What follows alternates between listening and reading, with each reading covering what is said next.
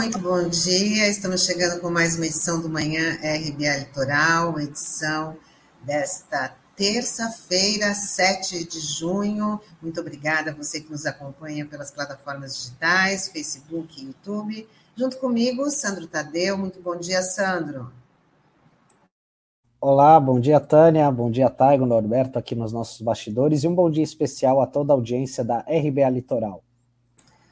Bom, Sandro, vamos começar a falar de um assunto que ontem tomou conta do, do, dos noticiários, né? A Polícia Federal continua investigando o desaparecimento do jornalista inglês Don Phillips, freelancer do The Guardian, e do indigenista Bruno Pereira, do Vale do Javari, no Amazonas. Segundo a União do Povo, do povo Indígena do Vale do Javari, os dois se deslocaram para visitar a equipe de vigilância indígena que se encontra próxima ao local, ao Lago do Jaburu. O repórter queria fazer algumas entrevistas com os indígenas. Os dois desapareceram quando faziam o trajeto da comunidade ribeirinha São Rafael até a cidade de Atalaia do Norte. Caso muito grave, né? E só a título de informação, que o Comando da Amazônia é, publicou ontem à noite uma nota dizendo que já estava tudo pronto já para começarem as buscas, né, que eles já estavam a postos, só estavam esperando aí uma ordem do comando superior, que deveria vir do, do, do Ministério da Defesa. É muito, é, são decisões muito tardias, né, Sandro, diante de um caso tão grave.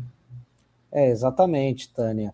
E assim, a gente está falando do Vale do Javari, né, que é conhecido por abrigar o maior número de povos isolados do mundo, né? Então, isso mostra também um pouco da dificuldade aí para das buscas pelo jornalista e pelo indigenista, né? Então, é, realmente assim, a gente fica na torcida, né, para que é, eles sejam encontrados, né, até para entender o que que aconteceu, porque a gente sabe que sinal de celular não pega nessas áreas, né? Enfim, é um local de difícil acesso e precisa de pessoas que realmente conheçam a área, né? A Marinha é, começou é, e reforçou que está na busca desse de, do, de ambos, né? Até mesmo o governo do Amazonas, né? O governador Wilson Lima é, anunciou que a Secretaria de Segurança Pública também está apoiando nessa é, a busca por meio da, das, do, das polícias, né? E até mesmo de voluntários, né? É, e assim, essa reação ainda que tardia, né, Tânia, se deve à grande repercussão internacional que esse caso tomou, né? Até porque é bom lembrar, né, o Dom Phillips é um jornalista muito respeitado em âmbito internacional, ele já trabalhou em grandes veículos como o Washington Post, New York Times, o Financial Times, e ele está aqui no Brasil há cerca de 15 anos, né?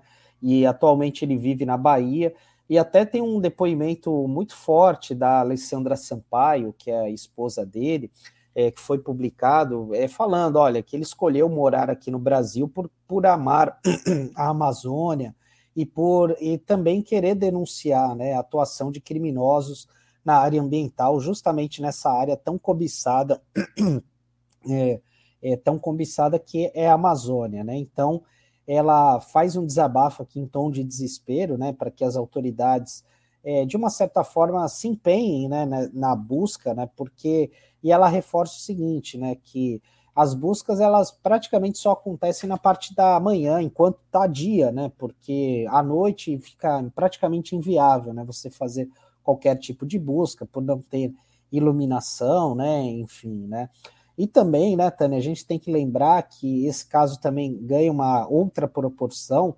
porque o Bruno Pereira, né, que é funcionário da FUNAI, já fez várias denúncias, né, falando sobre esses ataques aos indígenas, né, aos caçadores, pescadores, madeireiros ilegais e até mesmo é, narcotraficantes, né, que acabam utilizando ali os rios da Amazônia, enfim, é, para fazerem atividades ilícitas, né. Então, e também, né, só para a gente fechar essa parte, é bom a gente também lembrar né, que está ocorrendo a Cúpula das Américas. Né, e ontem a gente havia comentado aqui que até foi enviado um emissário aqui para o Brasil por parte do John Biden para que o, o, Bolsonaro não fosse colocado em nenhuma saia justa, né? Mas diante da repercussão desse caso e de todo o histórico aí de ataque aos povos indígenas, né? E até mesmo a, a falta de, de uma política pública efetiva para proteger a, a, Amazônia, esse tema certamente vai fazer parte de, de discussão ali na cúpula dos, das Américas, né? E certamente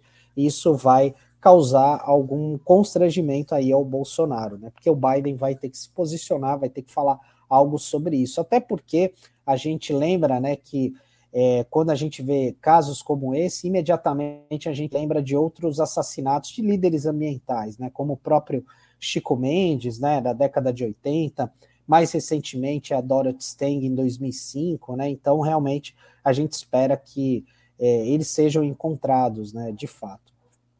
Verdade, Sandra, a gente vai estar tá acompanhando aqui.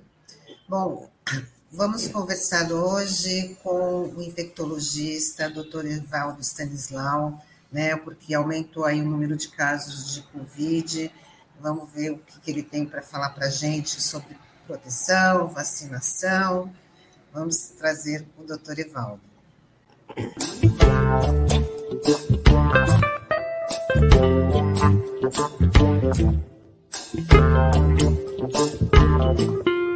Bom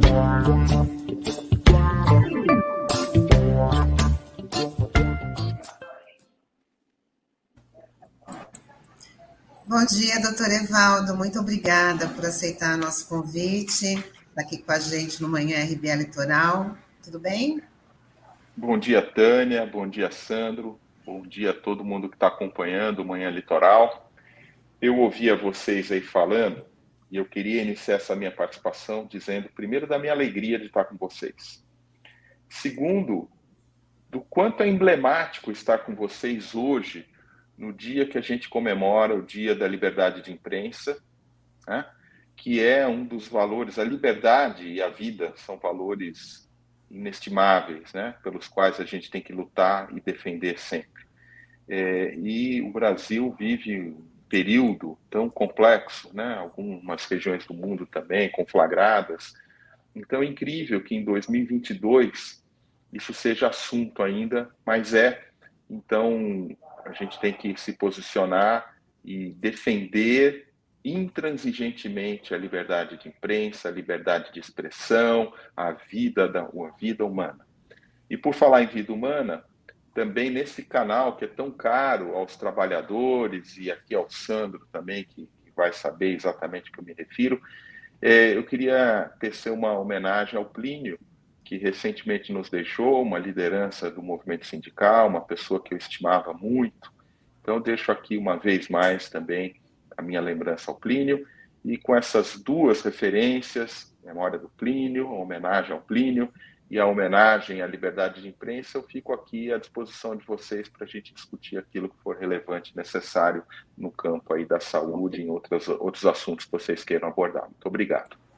Nós que agradecemos pela abertura, doutor Evaldo, né? Essa aqui é a nossa, nossa função, nossa missão, na verdade, né, da, da voz, ter a liberdade, falar sobre liberdade de imprensa, falar sobre justiça social, e você também é uma pessoa muito importante aqui para compartilhar né, o seu conhecimento com a gente, com os nossos internautas, por isso que às vezes eu insisto tanto, eu sei que é da sua vida corrida, mas eu eu sempre acredito que um dia é, é possível né, trazer, trazê-lo aqui para fazer a entrevista. Bom, a gente queria começar falando sobre o aumento de casos da, da, da, da Covid, mas, em particular, o, a, a resposta dada pelo ministro da Saúde em relação ao uso de máscaras nesse momento, que ele se posicionou dizendo que era uma bobagem, contrariando a nota técnica da saúde que né, é, indicou ali o uso, o uso de máscaras. Então, quer dizer, a gente está aí no momento que os números voltaram a subir, né, e, e temos um ministro que se posiciona de, é, dessa forma, o que não é nenhuma surpresa, né? Pois é, Tânia. Num, é, a diferença entre eu, você e o Sandro, e a gente está aqui no rádio falar alguma coisa, é que nós emitimos uma opinião.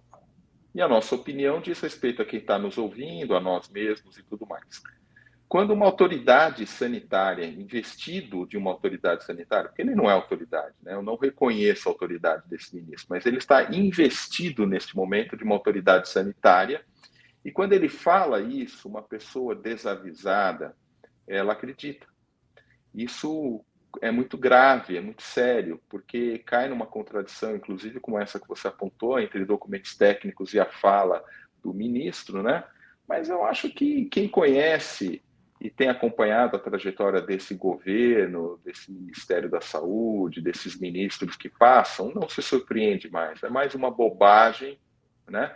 Não é uma bobagem inédita, mas é mais uma das bobagens com consequência, que a consequência é essa de desacreditar e, e prejudicar pessoas menos esclarecidas, mas que vai passar logo mais, 2023, a gente espera nós tenhamos um novo governo com gente competente que o Brasil volte a dar exemplo. Em relação à máscara, eu quero enfatizar que a máscara protege e protege muito. Não fosse por isso, nós profissionais da saúde teríamos Covid todo dia, porque eu todo dia lido com pessoas infectadas com Covid. E eu estou vacinado, vou tomar minha quarta dose, inclusive agora, e não, e eu tive Covid, é, não que eu tenha pego em ambiente profissional, peguei Covid provavelmente na minha casa, num, num momento é, que eu tive contato com uma pessoa que lá esteve, um familiar, enfim. Tanto quanto as pessoas acabam, num, num momento de baixar guarda, no momento de mais relaxamento, acabam se expondo. Mas profissionalmente, felizmente, eu não tive exposição. Por quê? Porque eu uso máscara. E uso máscara boa, uso máscara PFF2, né? Então, o que eu queria enfatizar é que as experiências de todo mundo, muita gente que está nos acompanhando sabe que já teve contato com pessoas com Covid e não pegaram Covid justamente por estarem usando máscara.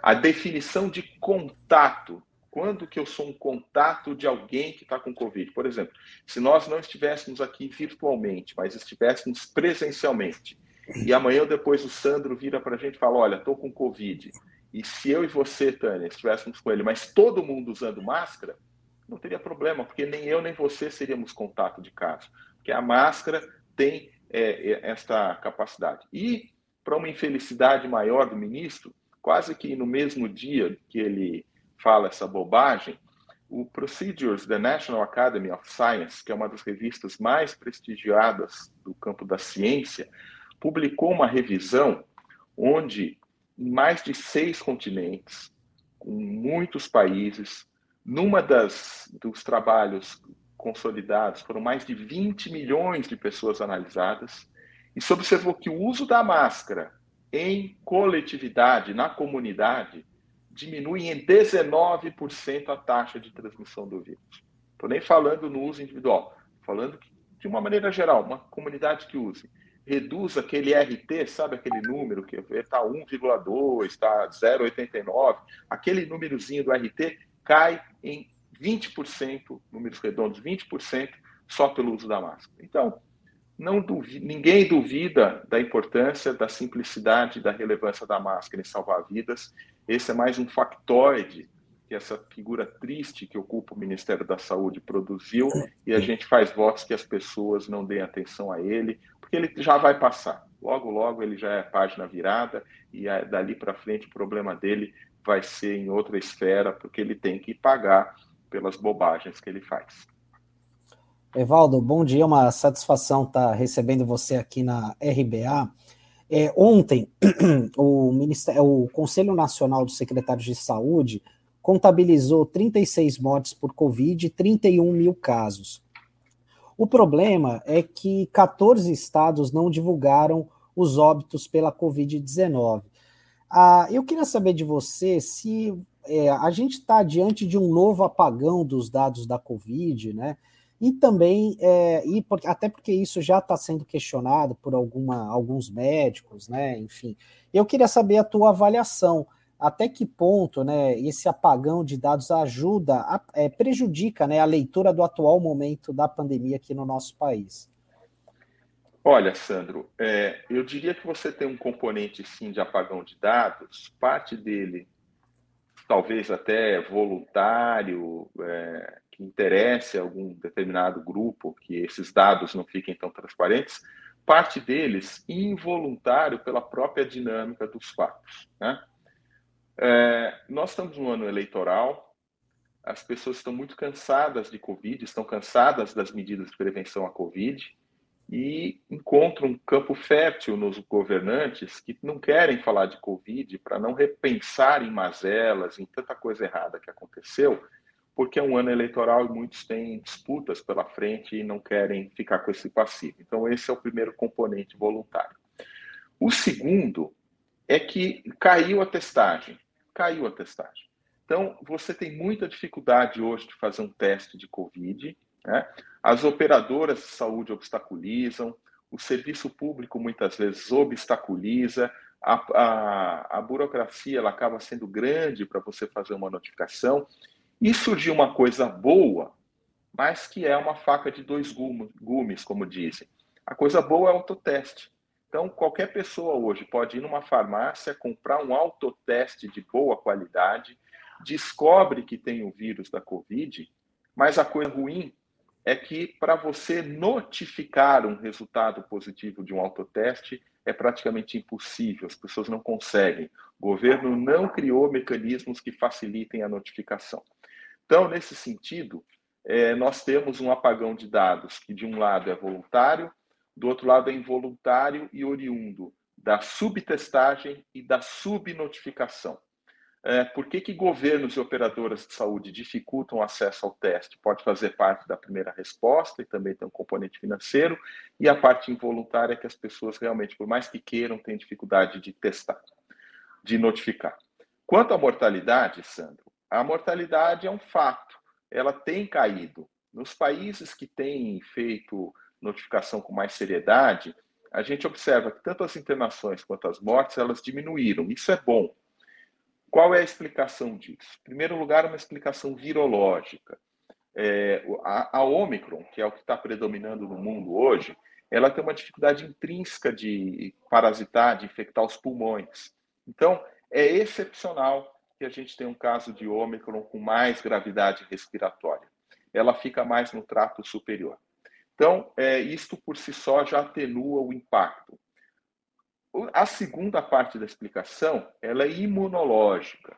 Conforme a gente esteja mais vacinado, mais imune, né, e aí a gente precisa de todas as doses de reforço e tudo mais, nós diminuímos o impacto clínico da doença, com menos internações e menos mortes. Então, de um lado, um fator virológico, que o vírus tem dificuldade de ir para o pulmão, do outro lado, um fator imunológico. E a associação disso resulta efetivamente, felizmente, em menos mortes e menos é, internações. Agora, acabou o problema? Tem de longe.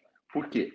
Um dado recente do Centro de Controle de Doenças dos Estados Unidos mostrou que uma em cada quatro pessoas que tem Covid vão desenvolver aquilo que a gente chama de Covid prolongado, de long Covid. Né? E isto hoje é um grande problema de saúde pública, porque logo após a Covid, por alguns poucos meses, ou muitos meses, ou talvez até pela vida toda, e daqui a 10 anos, daqui a 15 anos, né, todas essas consequências do Covid prolongado vão aparecer. E são consequências que são complicadas, várias delas do ponto de vista cerebral, com alteração do raciocínio, com perda de memória, com alterações de aprendizado, de atenção, e que impactam a qualidade de vida e a nossa capacidade de produção intelectual e profissional.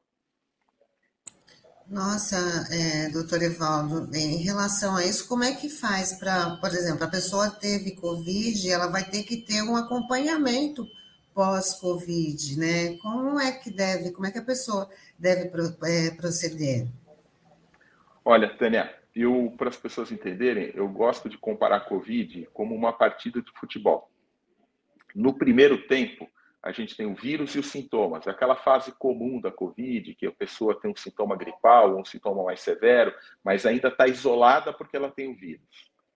No segundo tempo, o vírus vai embora e a pessoa pode continuar tendo alguns sintomas. Então, continua com uma tossezinha chata, continua com cansaço chato, dores no corpo chato. Aí, depois de uns dias, poucas semanas, isso passa. Porém, 12, 16 semanas depois do início do quadro, se esses sintomas persistem, aparecem alguns outros, Isso é aquilo que a gente chama do long COVID, que é a prorrogação, é o equivalente da prorrogação que algumas pessoas vão ter que enfrentar. Como é que a gente vai fazer, Tânia? O ideal, primeiro, é, é informar. Para as pessoas, tem muita gente achando que se pegar Covid não morre, tudo bem. Pode, de fato, não vai morrer, né? Mas ela pode ter esse Covid prolongado. Então, a primeira coisa que a gente tem que fazer é informar para saber que existe, para que a pessoa se previna e evite ao máximo a pegar Covid. Depois que pegou Covid, como é que a gente vai acompanhar desses sintomas? O segmento, ele é, é sintomático, quer dizer, a gente dá remédios para dor, a gente faz medidas não farmacológicas, tem é, um acompanhamento com equipe multiprofissional para reabilitar desses fenômenos todos, mas tem um dado que é interessante. É, alguns estudos caminham, não são homogêneos, né? tem estudos que concordam, outros que não, mas muitos estudos apontam que quem toma vacina na vigência de um longo Covid melhora, melhora. Então, tomar a vacina, para quem está com Covid, teve um Covid prolongado e ainda não tomou todas as doses, tomar a dose da vacina pode trazer um alívio. Por quê?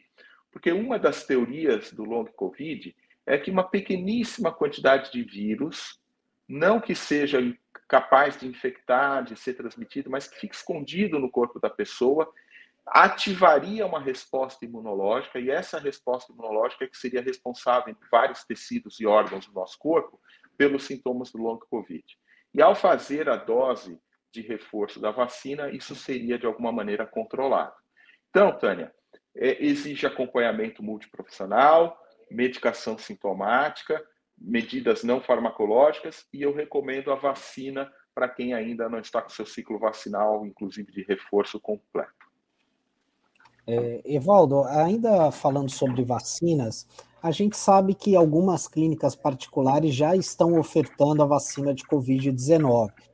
E até algumas pessoas é, até têm reclamado, falam, olha, mas está é, tá demorando muito, né? Para agora foi liberada a vacinação para quem tem mais de 50 anos, né? Você recomenda que as pessoas tomem essa vaci a vacina nas clínicas particulares, enfim?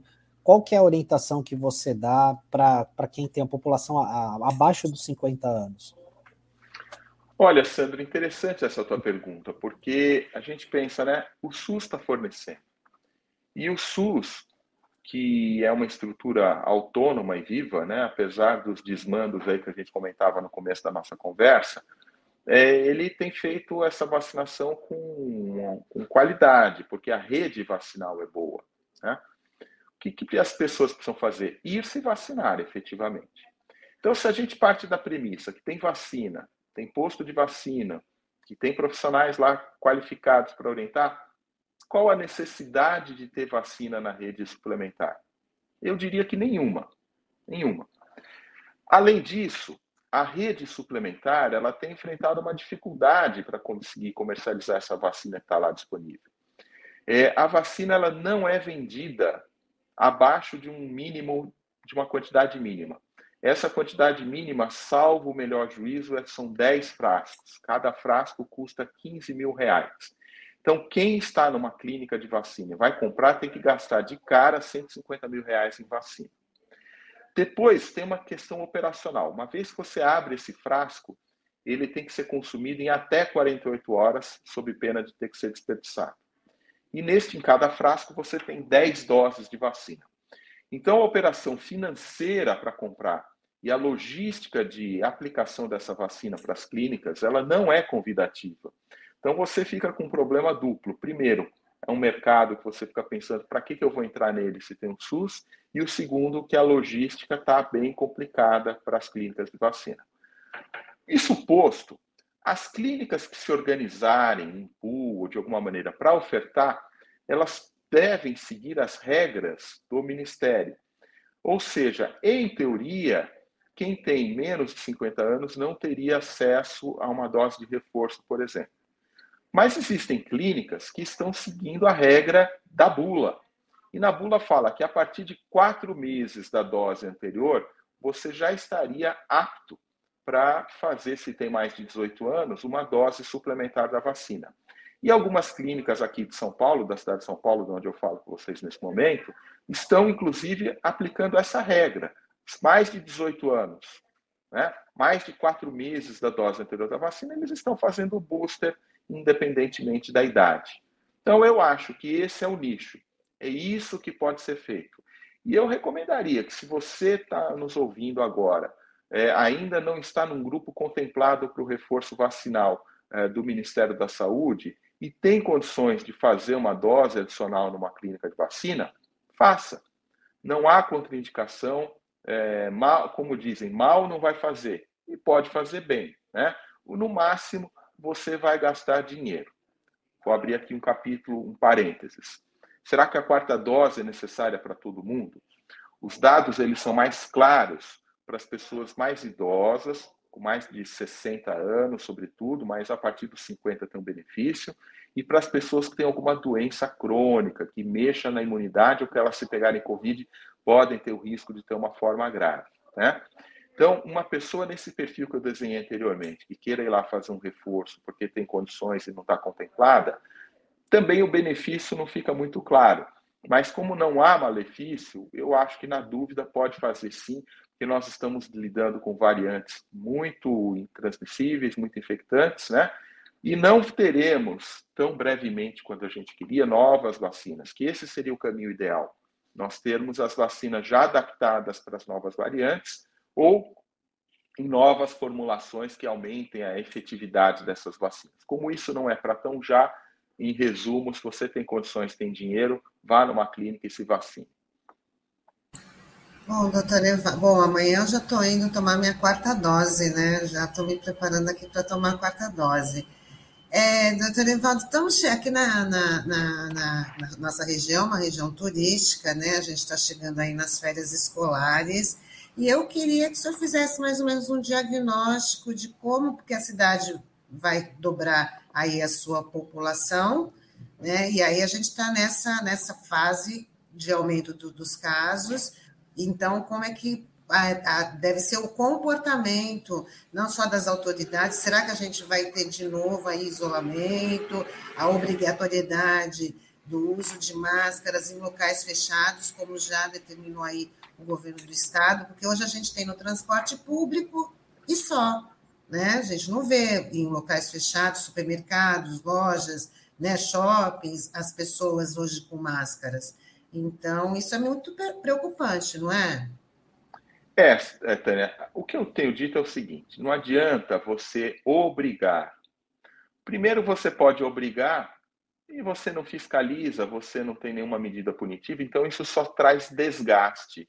Isso desmoraliza uma ferramenta importante de controle. O que a gente tem que fazer neste momento, eu acho que é educar e recomendar enfaticamente. Então, é, em determinados ambientes que a gente tem controle, por exemplo, escola, que foi a tua pergunta, eu acho que a máscara deve voltar sim e deve ser obrigatória na escola. Lá a gente tem alguma maneira de controle.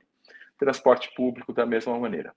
Nos demais ambientes fechados, nós temos que recomendar fortemente. Então, a minha, o que eu digo para quem nos acompanha é não fique esperando o que que, porque veja, se fosse seguir o que o ministro fala, não ia usar nem máscara.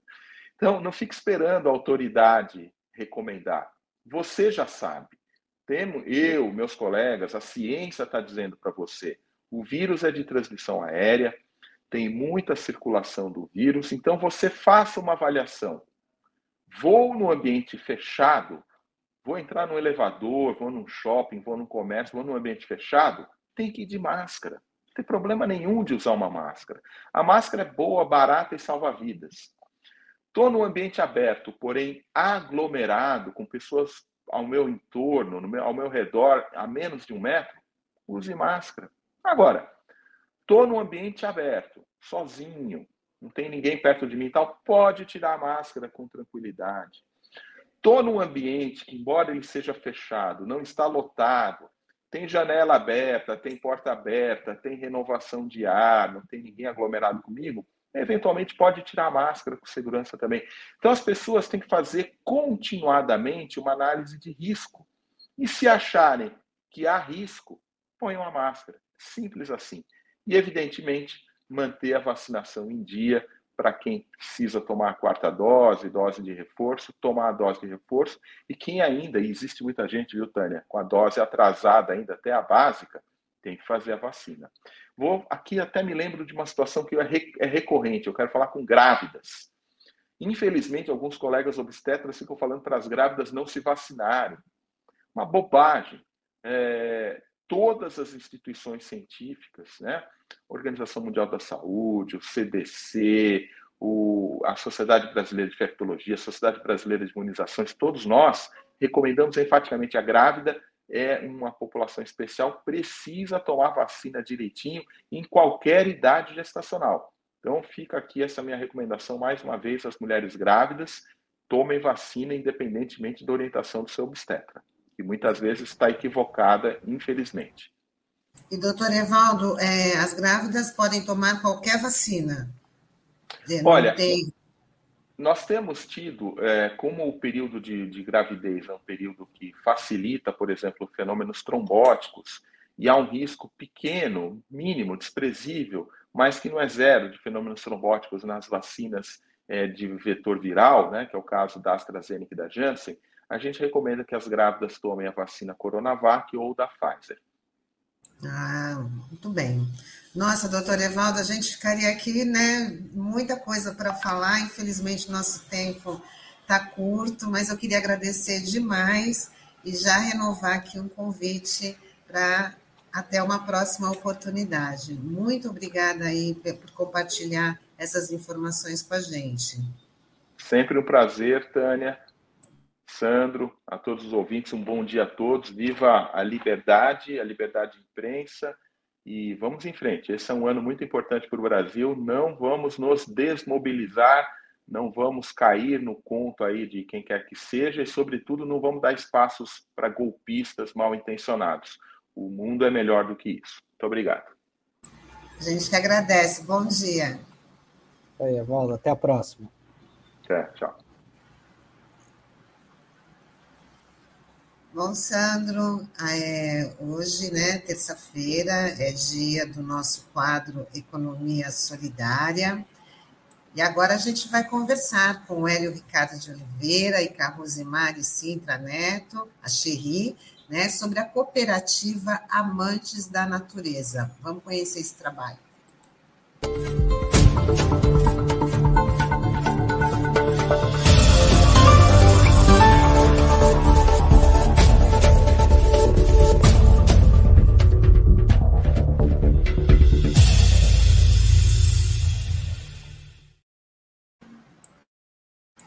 Olá, Hélio. Olá, olá, Xerri. Muito obrigada por estar aqui com a gente. Ih, acho que caiu. Olá. Vocês estão, tudo bem? Vocês estão ouvindo? Estão me ouvindo bem? Estamos. Tá. Muito bem. Muito obrigada por vocês estarem aqui. Já podem começar falando o que, que é a cooperativa Amantes da Natureza. Bom, vamos lá. Olá, sou a presidente da cooperativa Amansa Natureza, me chamo Xerri, e venho aqui agradecer este canal é, de, da divulgação do nosso trabalho da coleta seletiva em Peruíbe. Venho agradecer também ao prefeito Luiz Maurício, ao seu secretário Ribas, ao senhor Odílio, que faz a parceria do Bergamini, o nosso trabalho. Aqui, apoio na Uniform de uniformes. Está me ouvindo? Estamos sim, Xerri, pode continuar. É, na organização, que graças a esse apoio do senhor Dílio do Bergamini, né, estamos aí, a equipe toda uniformizada, todos divulgando um trabalho aqui da de coleta seletiva na cidade de Peruíbe. E hoje nós estamos chegando nos bairros pilotos, né, de implantação da coleta seletiva, que é o Jardim Peruíbe, Jardim Somar, Jardim Ribamar e Jardim Parque Ávila. Esses são os moradores que têm colaborado bastante com o nosso trabalho, né? Hoje se encontramos dentro do galpão e onde podemos estar fomentando um lindo trabalho pela cidade de Peruíbe e contar com o apoio de todos os moradores, turistas, que venham conhecer também que é um ponto turístico na cidade, que é a coleta seletiva.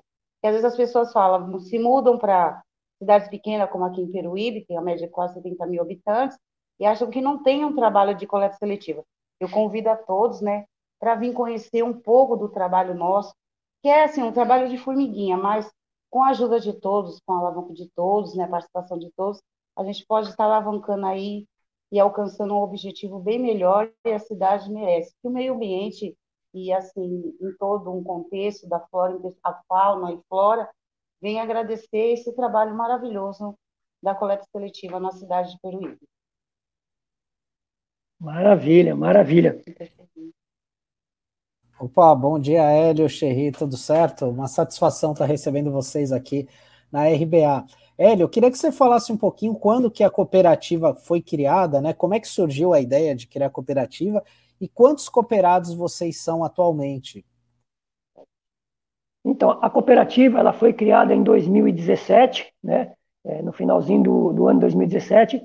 A nossa matriz está em São No norte de São Paulo, no bairro de Jardim Tremembé, mas nós já havia é, o interesse de vir para Peruíbe. A gente já frequentava Peruíbe, já conhecia Peruíbe, e Peruíbe era uma cidade, como diz a Xerria Presidente, que não tinha uma coleta seletiva. Era a única cidade da Baixada Santista que não tinha esse trabalho de coleta seletiva porta a porta. E nós se encantamos pela cidade. E aí, é, como perdemos o contrato com a prefeitura em São Paulo, resolvemos, em definitivo, vir para Peruíbe. E nesses, nesses dois anos a gente vem é, trabalhando aí num coletivo com todos os grupos aqui da cidade, de formar é, esse trabalho de, de, coleta seletiva na cidade, né? É, de porta a porta, né? Então começamos um trabalho de formiguinha e hoje a gente está no galpão ali no, no, bairro do Caraguava, graças ao apoio da prefeitura, né? Do, do nosso prefeito aqui, o seu Luiz Maurício, o secretário, seu Ribas, com bastante dificuldade ainda, mas já com, com um trabalho já é, sendo desenvolvido na cidade. É um trabalho que a gente, a gente é, visa é, agregar todos os catadores aqui da cidade, né? Que é nós, catadores que, que puxa a carroça no dia a dia, sabemos da dificuldade e da valorização do nosso material. Então, a gente quer agregar esses catadores junto à nossa cooperativa, né? Onde a gente possa fazer essa comercialização em conjunta com eles. Muito bem, é um trabalho super importante, né? E Xerri o Hélio podem, podem responder os desafios que vocês tiveram durante a pandemia, né? Parece que vocês ficaram sem um espaço para trabalhar, agora tem, tem esse galpão, então queria que vocês falassem assim dos principais desafios e desse projeto Pedalando, né? Que vocês buscam aí recursos para ampliar o trabalho de vocês que está se mostrando aí de grande importância para a cidade, não só para a cidade, né, mas também para a região. Qual a dificuldade? A maior dificuldade nossa foi assim estar tá armazenando o material que o material da coleta seletiva, eu digo assim, ele não é bem visto por algumas pessoas que acham que é um lixo armazenado, mas na realidade, para nós que somos catadores, que é um trabalho de coleta seletiva, a importância da limpeza no meio ambiente porque a dificuldade foi muito grande, é, tivemos ah. diversas é, feedbacks, assim, dizer assim, muitos moradores não acreditavam, falavam assim, não, esse trabalho aqui não vai para frente, então, é sonhar e acreditar. Estamos colocando tudo em prática, aquilo que nós já temos experiência há mais de 18 anos, e as portas se fecharam, mas não deixamos desanimar. Ficamos aqui, coletamos o material devagarzinho, o nosso espaço, fizemos um trabalho, assim, com a carroça, hoje já estamos com um caminhãozinho, que é o nosso parceiro, que é o Heitor, né, que tem colaborado bastante com o nosso trabalho. E, assim, nesse engajamento, saindo do plano de pós-Covid, a gente fala, a Covid não acabou, então temos que tomar diversos cuidados em questão de fazer o armazenamento do material, tá deixando ele em repouso, fazendo uma pulverização, é, mantendo ele sempre em estado de stand-by para poder não tão contaminanosa, até mesmo e não passar aquilo, todo mundo tem aquela crítica de dizer, nossa, é um material, é lixo, vai estar contaminando todo mundo. Então, a gente tem todo um cuidado, toda a prevenção, precaução, porque é um cuidado para não só nós catadores que trabalhamos no galpão e também para o morador também. A segurança é fundamental. Enfim, está Bacana. Oi, desculpa, Hélio, pode falar. Não, então, é bacana, então. E aí, complementando, então, né, a, a, colocação dela, o trabalho que a gente vem querendo desenvolver, que estamos já começando a desenvolver, é esse trabalho do pedalando e reciclando, que, que é o quê? Nada mais do que você ter as, as bicicletas com os cooperados e cada um fazendo um bairro e levando o seu material para comercializar junto com a cooperativa, né, num trabalho é, de cooperativismo, né, de, de geração de emprego e renda para todos nós. É, a dificuldade maior que a gente está tendo ainda no momento é uma prensa no nosso galpão, que ainda não ainda não está no local, né? E essas bicicletas cargueiras, nós também estamos atrás de parceiros, onde eles podem estar tá colocando o nome da sua empresa, do seu comércio, é, andando né, em todo, toda a sua hora, em todos os bairros com a sua marca, né? É, da, da, sua empresa. É, a gente pode dividir essa, essa, essa propaganda até em seis, em seis apoiadores, né? Tem seis ou oito apoiadores. Esse trabalho é um trabalho que, que vai ser de formiguinha, porque a coleta seletiva, a gente pede para o morador sempre deixar para o lado de dentro e só tirar o material quando o catador estiver passando, né? Para que não fique bagunçado na rua e o pessoal não rasgue é, os sacos. E, eu, Xerri, eu queria que, é, até por conta desse trabalho de formiguinha que vocês fazem, né, de conversa com as pessoas, né, é, queria saber de vocês, porque é, é muito comum a, as pessoas acabarem misturando o reciclável com os rejeitos, enfim, né? Até que ponto que isso acaba atrapalhando o trabalho de vocês? Oi. Oi, vocês estão, ouvindo agora? Repete, Sandro. Repete, é, é melhor repetir. É, vocês estão me ouvindo? Oi. É, Vocês estão ouvindo, que... Hélio, Eu acho que eles não estão ouvindo. Que... Estão ouvindo? Tem áudio. Mas tá ouvi... não estão ouvindo? Não, eles não estão ouvindo. Estamos sem áudio. Ah, então a gente vai estar tá falando. Bom, vamos falar. Deixa eu escrever para eles entrarem de novo, né? E vamos falar dessa campanha aí que eles estão que eles estão fazendo, que é o pedalando pela natureza, que eles querem comprar, queria até que eu colocasse o triciclo né, a foto do triciclo que eles estão fazendo essa campanha, o triciclo de, de reciclagem com carreta, que é muito importante para eles, né, Sandro, para poder ampliar o trabalho, e aí cada um, como ele já tinha é, comentado, cada um faria um bairro da cidade é, coletando aí o, o material. Então, a cooperativa Amantes da Natureza está empenhada aí nessa campanha para aquisição desse, desses triciclos. Oi. Ah, vocês estão Oi, ouvindo agora? agora? Ouvindo? É, estão ouvindo? Tá como é? A internet é complicado. Estou ouvindo agora. Ah, ah então, tá você não vai repetir a pergunta. Não, é que às vezes dá essa oscilação na internet, vocês acabam perdendo áudio, isso acontece com a gente também. É, eu queria saber de vocês o seguinte: você, a Xerri falou desse trabalho de formiguinha, de conscientização das pessoas, né? E a gente sabe que muitas famílias, até por desconhecimento, preguiça, acabam misturando os rejeitos com o material reciclável. Queria saber como é que foi esse contato aí com as famílias, se vocês se depararam muito com isso, enfim, né? E é da importância, né, das pessoas é, dividirem né, esse material reciclável, dos rejeitos, enfim, o quanto que isso acaba ajudando no trabalho de vocês. Fala, gente. Então, nós fazemos uma coisa assim, um trabalho bem diferenciado, é, onde nós integramos o panfleto explicativo. Pega ali, falando, vai falando. falando onde nós entregamos o panfleto explicativo, né? É, mostrando que o nosso trabalho é diferenciado. Lembrando que nós entregamos na casa do morador esse kit, que é o panfleto, que é um parceiro nosso da Teta Park, né? E esse panfleto vai junto com um saquinho, e organizando e mostrando ao morador assim, olha, só material reciclado o senhor pode estar colocando no saco, e na outra semana nós vamos passar entregando outro saco para o senhor, vazio e esse com material reciclado, que está tudo explicativo aqui. Qualquer dúvida, a gente sempre pede, olha, pode dúvida, pode estar ligando para nós. Pedimos para que as pessoas não é, deixem o material o mais limpo possível. Não precisa fazer aquela toda asepsia no material, mas sim mantendo ele higienizado, porque ele vai ficar só uma semana ou até mesmo uns seis, sete dias na sua residência. E retiramos isso. É uma forma de estar tá fazendo uma educação ambiental com o morador educando ele a separar devidamente o material reciclado. Por enquanto, o orgânico ainda vai ser uma coisa estudada lá no futuro, né? Eu espero também estar podendo fazer uma compostagem, mas isso daí é só coisas futuras, né? É.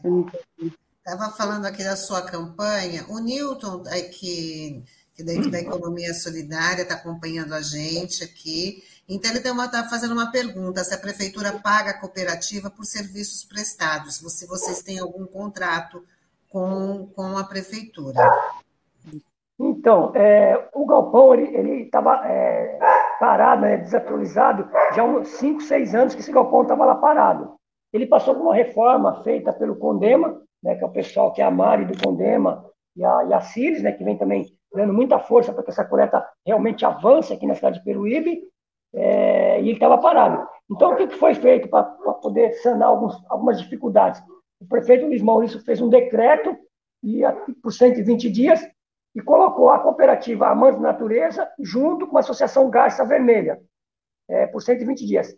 Então, todo dia está tendo um acompanhamento no galpão, né, pela ah, tá. Raquel, que, é da, que, que, trabalha na Secretaria do Meio Ambiente, vendo o trabalho da cooperativa e vendo o trabalho da Garça Vermelha. E nesses 120, 120 dias, o prefeito vai estar tá, é, reavaliando e vendo é, quem, ele vai ser, quem vai ser contratado né, e o que vai ser oferecido pelos serviços prestados. A gente reivindica é, pagamento pelos serviços prestados, né, é, remunerado, e também reivindica a melhoria no galpão, com prensa, esteiras, e tudo que é necessário para que a coleta possa é, gerar emprego, né, renda a nós catadores. Alavancar, não é projeto. Muito ouvindo. Bom, muito bem. Ó, a gente já está chegando no finalzinho da nossa conversa, mas eu queria que vocês reforçassem a questão da campanha, porque é muito importante para a ampliação do projeto de vocês, para a aquisição desses triciclos, né, que vai, vai modificar bastante aí o trabalho, vai facilitar, né, o trabalho de vocês. Então, eu queria que vocês falassem dessa campanha. Então, a gente, a gente realmente frisa mais essa campanha do, do Pedalando e Reciclando, porque a gente vê a dificuldade em várias outras cooperativas em relação ao transporte. O que o pessoal tem que entender é que coleta seletiva, meio ambiente, não se anda só com política, né? Então a gente tem que o quê? Ter os nossos próprios meios de transporte, nossos próprios meios de coletar esse material. Porque geralmente quando muda o governo, quando quebra um caminhão, a cooperativa ela fica sem condições de fazer a coleta. E o morador, o munícipe, né, ele estava com esse material dentro da casa dele, esperando para ser coletado naquele dia. Nós aqui em Peruíbe estamos fazendo esse trabalho de divulgação ambiental porta a porta, deixamos panfleto, saquinho, é, e toda semana a gente passa. Eu tenho diversos moradores que a gente passa, às vezes, coletando, que não está em casa ou não ouviu passando, a gente pega a bicicleta e corre lá e pega esse material dele. Então, o trabalho está sendo colocado mais dessa forma da, do pedalando e reciclando, porque você vai conseguir é, abranger esse trabalho em toda a cidade, dar uma visibilidade a nós catadores, né? Porque uma bicicleta grandona, ela acaba chamando a atenção, e a gente quer isso, é ter 30 bicicletas é, pedalando aqui na cidade, com, com o apoio dos comerciantes locais, né? É, ou até mesmo não locais, empresas maiores que querem divulgar sua marca aqui na cidade. E a gente quer é, esse trabalho de formiguinha com o catador. Por quê? Hoje, a gente, sem imprensa, funcionando lá no galpão, eu vendo uma PET, PET é o quê? O, o refrigerante né, de, de garrafa, a 1,30. Se eu conseguir prensar esse material e vender ele é, volume, com, outros catadores, eu consigo agregar até um valor de 3,50. Então, a minha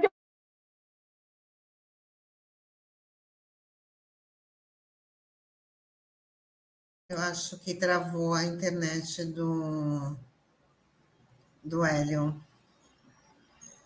Né? Dos materiais. Hélio, é, você pode repetir, porque eu acho que travou a sua, a sua fala e a gente não conseguiu ouvir, tá? Você estava falando da, da questão do valor agregado, né? Só para você finalizar. Sim, sim. Então, o que a gente fala quando a gente fala em valor agregado, hoje a gente está vendendo um material é, aquela PET, que é, aquela, que é a garrafa de refrigerante, por não estar tá prensada, a R$ 1,30, R$ 1,30. Então, hoje, é, você pode comercializar ela a R$ 3,70. Esse valor é muito maior. Então, qual é a ideia? De você estar tá agregando esse material do catador, de vez ele vender nos depósitos de ferro velho, ele comercializar, comercializar junto com a cooperativa no valor direto da indústria, onde ele vai ter o maior, maior ganho e automaticamente vai ter mais incentivo de pegar essa garrafa aqui, que vai para o aterro, que vai, que vai para a rua, que vai para as praias, né, para o rio. Então, vai incentivar ele, principalmente o vidro. conseguimos também a parceria com o vidro, é, onde você consegue um valor muito maior do que, do que o ferro velho. Claro que não vai ser todos os catadores que a gente não consegue comportar todos, mas a gente quer pegar a maioria e valorizar o trabalho nosso, que é o dia a dia. Muito bem. E vocês têm alguma página no Facebook que as pessoas podem conhecer o trabalho de vocês e também está ajudando aí nessa campanha para aquisição do, desse triciclo, para vocês é, trabalharem? Nós temos a página no, no YouTube, né? É, é, Cooperativa Amantes da Natureza, e temos também o Instagram, Cooperativa Amantes da Natureza.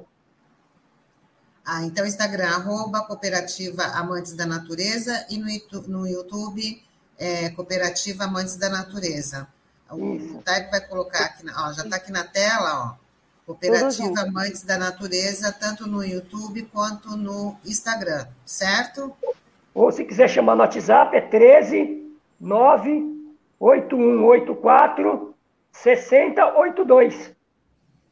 Então, vamos repetir para o Taigo também colocar na tela e as pessoas que quiserem entrar em contato com vocês, né? Repete, aí, ó, já está aqui, 13 98184 6082, está correto? Perfeito, perfeito. Gente, queria muito agradecer a participação de vocês, Xerri, Hélio, muito bacana conhecer o trabalho de vocês, a gente deseja muito sucesso porque é um trabalho que faz a diferença, né? Tanto socialmente como ambientalmente, né? Então, a, a, a Xerri está quase caindo da tela. A Xerri, chega um pouquinho mais para a gente ver para a gente ver você aí, tá? Muito obrigada, Hélio. Muito obrigada, Xerri. Vocês podem muito fazer aí as considerações finais.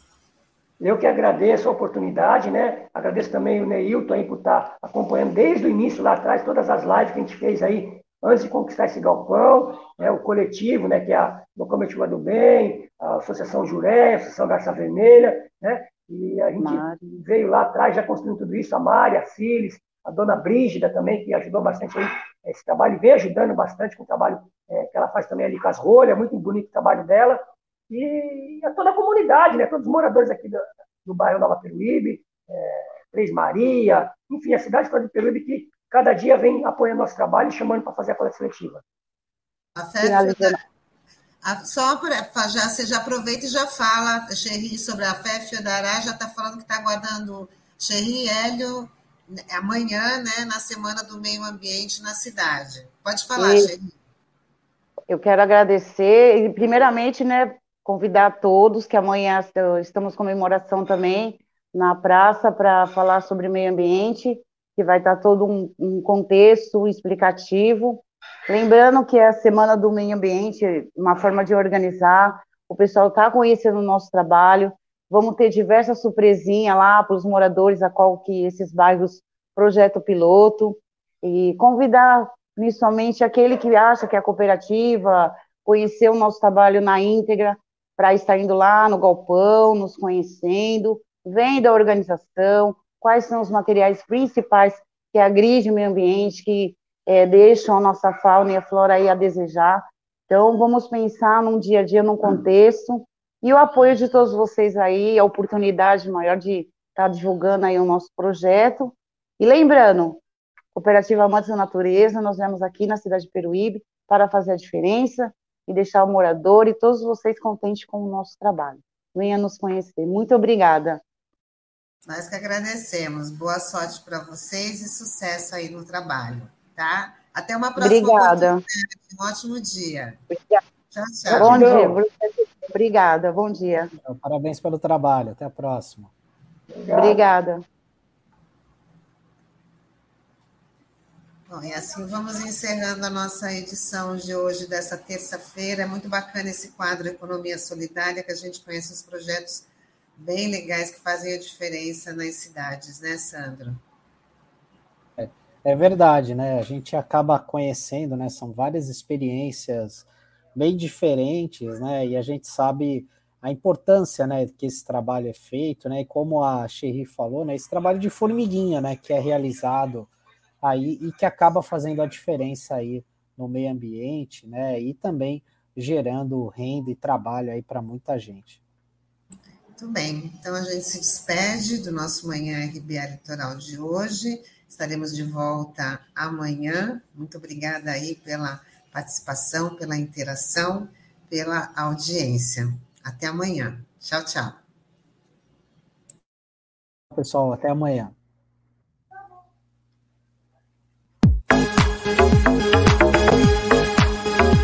Rádio Brasil Atual Litoral é uma realização da Fundação Setaporte, apoio cultural do Sindicato Setaporte.